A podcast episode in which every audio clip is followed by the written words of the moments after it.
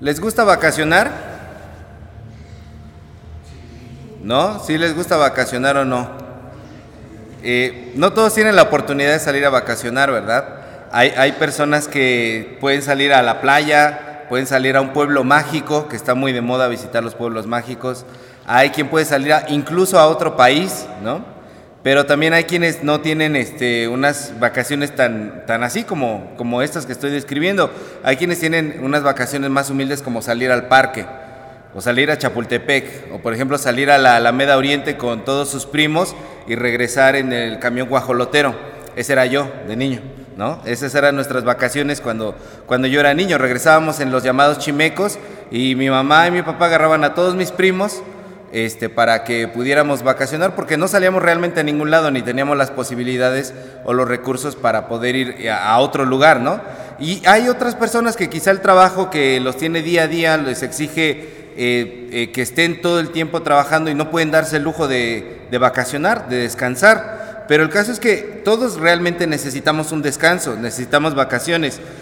Aunque nuestra cultura actual vive como una adoración hacia las vacaciones, es una cultura del esparcimiento, de la recreación, del ocio, de eh, complacer nuestros placeres. Los expertos, los filósofos le dicen es una cultura del hedonismo, que significa eso. Hedonismo es complacer los placeres de uno, ¿no? Y para nuestra civilización poder vacacionar, poder descansar es una es algo primordial. Entonces, dentro de los adultos jóvenes, a ver, alcen la mano los adultos jóvenes, por favor. Sí, ah, ok, ya, muy bien, todos, todos son adultos jóvenes, perfecto, eso me gusta. Este, hay, hay dos frases en inglés que se han tomado de moda como para hablar del descanso, y son dos tipos de descanso diferentes. Por ejemplo, hay unos que dicen, a mí me gusta Netflix and chill. Es una frase en inglés que significa, me gusta estar echado en mi casa, viendo una película, descansando, comiendo en la cama o en el sillón, palomitas o lo que pueda yo comer. Eh, me gusta estar echado, nada más viendo una película sin salir, no quiero sa- saber de nadie, entonces yo Netflix and chill, prefiero estar allí, encerrado viendo Netflix, ¿no? O alguna película. Y hay otros que dicen, este, vamos a hanguear, Hanguear viene del verbo en inglés hang out y quiere, quiere decir salir con los amigos, a pasear, a divertirse, generalmente a beber, a las fiestas o a bailar. Entonces hay los que prefieren estar encerrados en casa y los que prefieren salir con los amigos al reventón. Yo no sé de cuál de los dos sea usted, ¿no? Si prefiera más salir a divertirse o prefiera más estar en casa. El caso es que dentro de esta cultura que vivimos es una cultura del ocio y una cultura de vacacionar. Dentro, fuera, calmados o alocados, valoramos mucho la cuestión de poder descansar. Entonces, cuando yo era, por ejemplo, eh, profesor de primaria y de kinder, a mí me sorprendía mucho que de repente los padres de familia venían, hablaban conmigo y me decían, este, profe, es que eh, no vinieron el día de ayer mi- mis hijos porque pues estábamos todos en familia y decidimos quedarnos a dormir. O estaba el clima medio feo, o su mascota estaba medio triste, medio enfermita, entonces todos nos quedamos a hacer la meme en casa y no, por eso no vinieron mis hijos. Y a mí me sorprendía mucho eso porque yo decía, ¿cómo se ve que, que la mamá de ellos no fue mi mamá? Porque mi mamá a mí lloviera, relampagueara o lo que sea, yo tenía que estar allí en, la, en la escuela. No había como de que, ay, sí, mijito, hoy quédate porque está nublado, ¿no? Pero el día de eh, hoy, en la civilización actual, eso de quedarse a descansar es algo como que la gente eh, val- valora muchísimo, ¿no? Entonces, si puedes faltar a las labores escolares, al trabajo, a lo que sea, por quedarte a descansar, vale más tu descanso que disciplinarte a estar allí, ¿no? Entonces creo que eh, mucha gente así, la mañana está nublada, hoy no voy al culto, ¿no? Hace mucho frío, hoy no voy a ir. A veces vivimos ya bajo esa, ese tipo de, filosofía, ¿no? Dándonos nuestros, permis- nuestros permisitos, tomando lo que viene siendo la vacación en el caso, eh, en el momento en que nosotros queramos. Y les platico eso porque el día de hoy, en el Evangelio, encontramos algunos personajes que les encantaba eso de vacacionar. Les encantaba eh, descansar y relajarse. Por favor, abran la Biblia en Mateo 17, versículos 1 al 9, que fue lo que leímos, Mateo 17, del 1 al 9. ¿Quiénes son estos personajes de los que les estoy hablando que les encantaba poder quedarse descansando, echando la flojera, dicen algunos. ¿Alguien sabe? Pedro, Jacobo y Juan, discípulos de Jesús, nos narra Mateo 17 del 1 al 9, que son llevados por Jesús a dónde?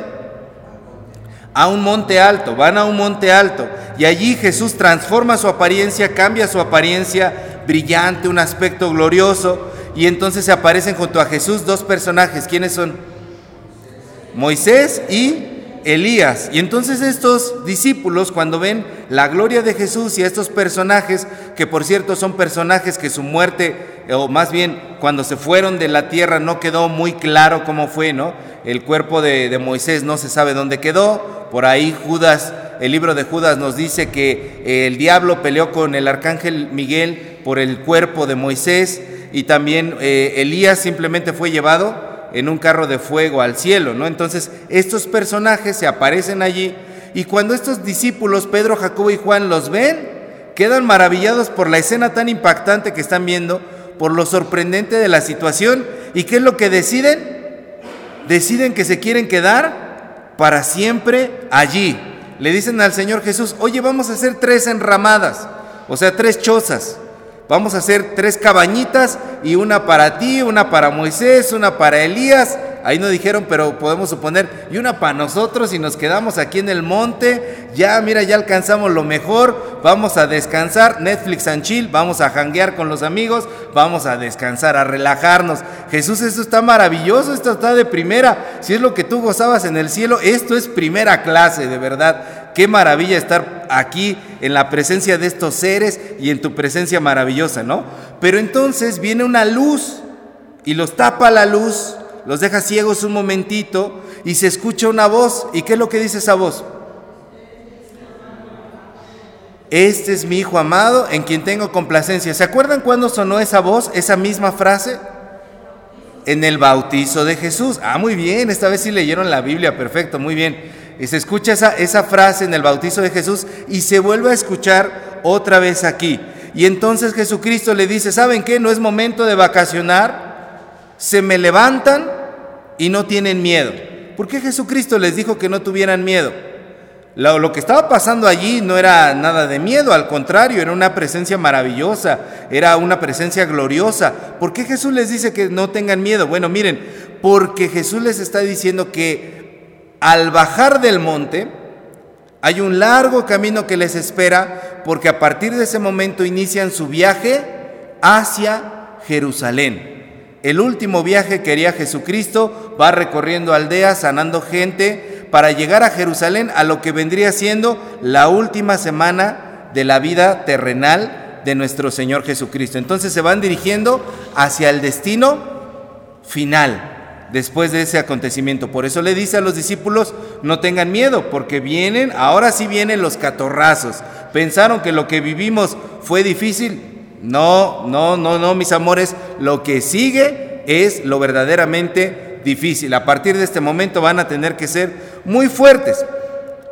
Entonces, mientras los discípulos quieren vivir en la eterna gloria, en la eterna vacación, en el eterno descanso, Jesús les enseña que quien sube al monte lo hace porque irremediablemente algún día va a bajar. Es necesario bajar del monte, no importa lo que haya allí en el monte, qué tan maravilloso sea, es necesario bajar. Miren, en la Biblia los montes representan el lugar en donde el ser humano se encuentra con Dios. Es un lugar de comunión con Dios. Piensen en todos los montes que hay en la Biblia. Todos los montes son un lugar de comunión con Dios. El monte donde el Señor da las bienaventuranzas, el monte donde es dada la ley, el monte donde es puesto el templo, el monte, todos los montes representan un encuentro con Dios. Entonces, lo que les está diciendo Jesús es, quien se encuentra con Dios, quien va a estar en comunión con Dios, lo hace porque algún día va a bajar de allí. Nuestra comunión con Dios actualmente no puede ser eterna, tenemos que salir de ese estado maravilloso. Cuando venimos al culto, ah, qué bonito estar en el culto, disfrutando en comunión con Dios, la presencia del Señor, pero ¿qué crees? El culto se acaba. Y cuando el culto se acaba tienes que volver a la realidad. No te la puedes pasar en el eterno descanso, en la eterna vacación. Subes a la montaña para bajar de la montaña, porque cuando bajas de la montaña tienes que reflejar al mundo el amor de Dios, lo que recibiste estando en comunión con Dios. ¿Y por qué Jesús necesitaba subir a este monte? Jesús necesitaba subir a este monte porque en ese momento Jesús ya había hecho mucho. Antes de este episodio, si ustedes pueden ver unos capítulos hacia atrás en Mateo, Jesús había alimentado a los cuatro mil, a los cinco mil, Jesucristo había caminado sobre las aguas, Jesucristo había sanado a varias mujeres, a varios hombres, había hecho muchos milagros. Digamos que estaba a la mitad de su ministerio, de su trabajo, y necesitaba reconfirmar, estar en comunión con Dios, ir al monte a estar en comunión con Dios, para que Dios le reconfirmara que iba por el camino correcto. Por eso se vuelve a escuchar la voz, este es mi hijo amado, en quien tengo complacencia, porque Jesucristo necesitaba energía, necesitaba un poquito de gasolina para poder continuar el resto del camino que le faltaba. Entonces, eso nos enseña que no importa cuánto tiempo tú hayas pasado en el Evangelio, sea poquito, sea mucho, cuántas cosas hayas hecho en tu vida, cuántas cosas hayas hecho para Dios. Uy, no, pastor, yo ya le serví al Señor varios años. Yo por eso ahora ya dejo que los jóvenes sean quienes tomen los cargos, porque yo ya mis tiempos ya pasaron. No. Jesucristo ya había hecho un montón de cosas. Jesucristo en ese momento podía dedicarse ya a retirarse. Pero en ese momento decide entrar en comunión con Dios para tomar nuevas energías y seguir hacia adelante. No importa cuánto hayas hecho en la obra de Dios, no importa cuánto hayas hecho en tu vida, siempre necesitas subir al monte. Siempre necesitas subir a la presencia de Dios. Ahora, si ya subiste, si ya estás en la presencia de Dios, no puedes quedarte allí descansando. Esa es la segunda enseñanza del día de hoy. No te puedes quedar allí descansando. Miren, allí en el monte se le aparecen a Jesús Moisés y Elías para decirle esto, no te puedes quedar allí.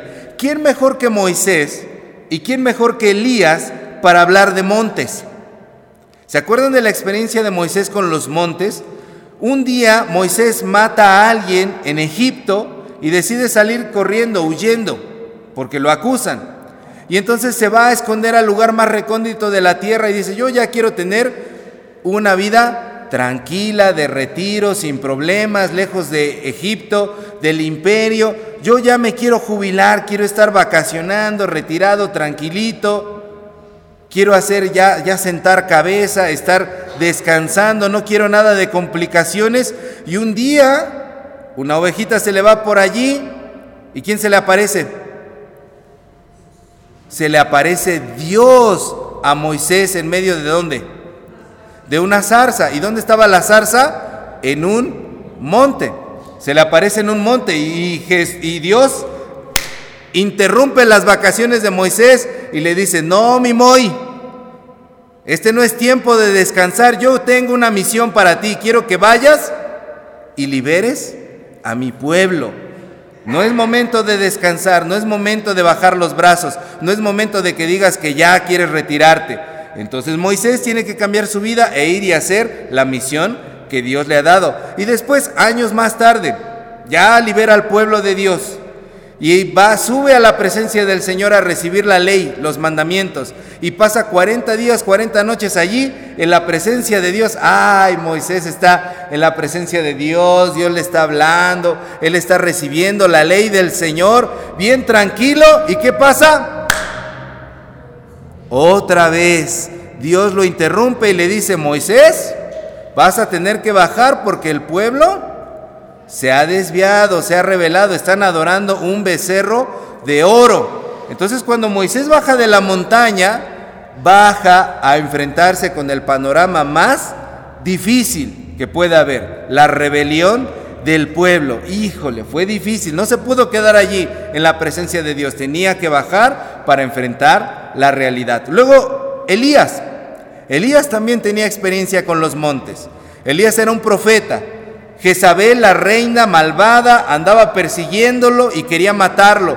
Y los profetas falsos del dios falso Baal también lo andaban buscando. Él salía ahí en los esos eh, en los esos pósters que pegan afuera de los bancos de lo has visto, ¿no? Pero no el desaparecido, sino el de cuidado. Este es peligroso, este lo andamos buscando. Así estaba Elías, era perseguido por todos lados. Entonces, ¿qué hace Elías? No, yo ya me quiero olvidar de esto. Me voy a refugiar a una cueva al monte Carmelo. Y ahí yo ya me quiero olvidar de todo porque todo el mundo me quiere matar, me quiero refugiar, no quiero ya pensar en nada de eso, quiero vivir tranquilo. ¿Y qué le pasa a Elías? Se le aparece Dios y le dice, no seas cobarde, no eres el único. Yo me he reservado a varios que no han adorado al Dios Baal. Tienes que salir de esta cueva, tienes que bajar de este monte y enfrentarte a la realidad. Dios no le estaba diciendo, ay, mira, Elías, cuando bajas, cuando bajes ya todo va a estar solucionado. No, cuando Elías bajó de la montaña, lo esperaba la misma persecución, los mismos que lo querían matar y la misma reina que lo andaba buscando para exterminarlo. Elías tuvo que aprender otra vez a bajar de la montaña, del refugio en el que él tenía. Jesús Jesús estaba en el momento más cumbre de su carrera. Podría decirse que en ese momento era una superestrella. Salía en todos los programas de televisión del momento. La gente lo adoraba. La gente, uy, no, Jesús, mi chuchito lindo, hace todos los milagros habidos y por haber. Es el mejor Jesús. Andaba pues, en el punto máximo de su carrera. Y los discípulos que venían con él debieron sentirse también en el punto máximo de la carrera. Y Jesús pudo haber pensado, me voy a tomar ya unas vacaciones. Voy a vivir ya cómodamente, ya me puedo olvidar de todo, ya logré lo máximo. Pero sube al monte porque al bajar tiene que enfrentarse a la cruz. Tiene que enfrentarse a la cruz. Por eso le dice a los discípulos, no piensen que lo han alcanzado todo. Levántense y no tengan miedo.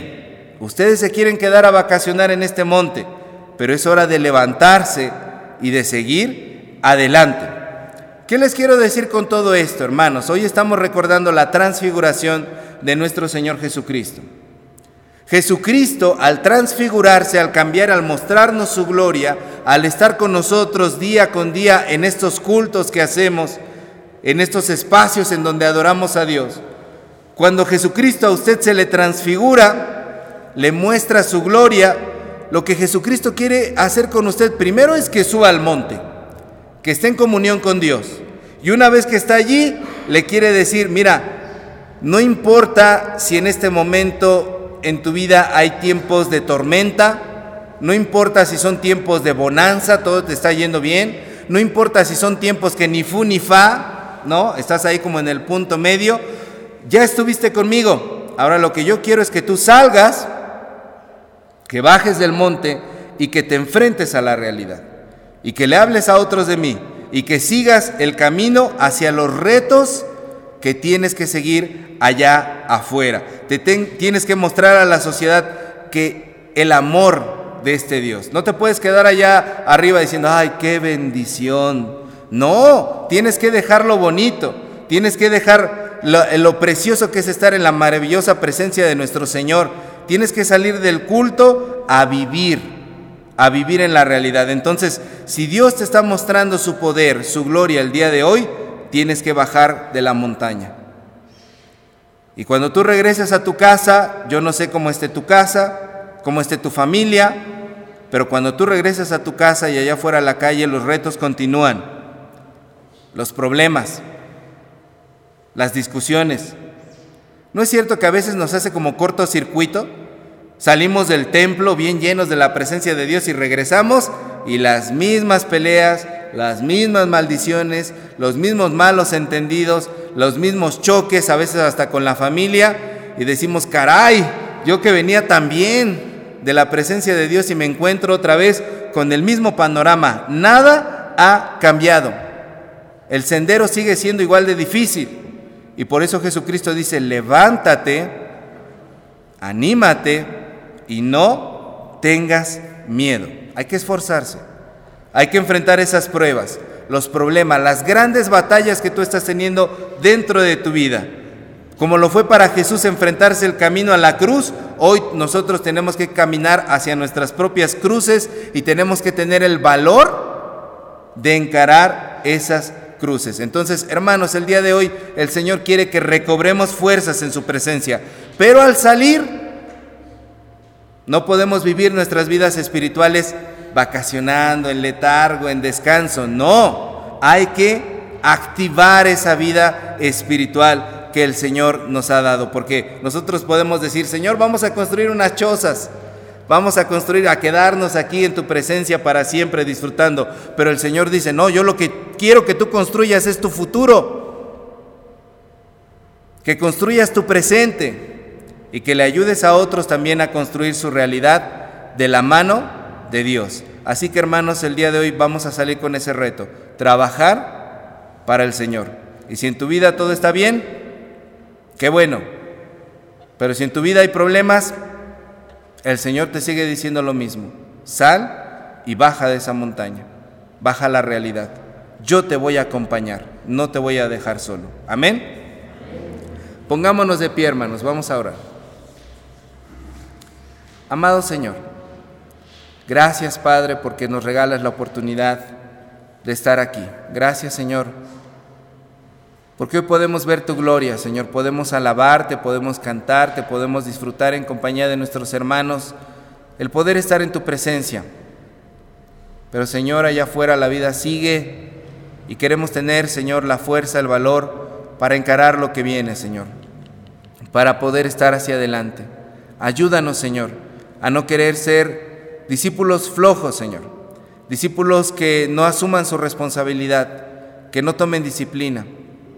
Ayúdanos, Señor, a vivir con la fuerza que proviene de tu Espíritu Santo, para que sea cual sea nuestra realidad, la caminemos siempre de tu mano. En el nombre de Jesús. Amén.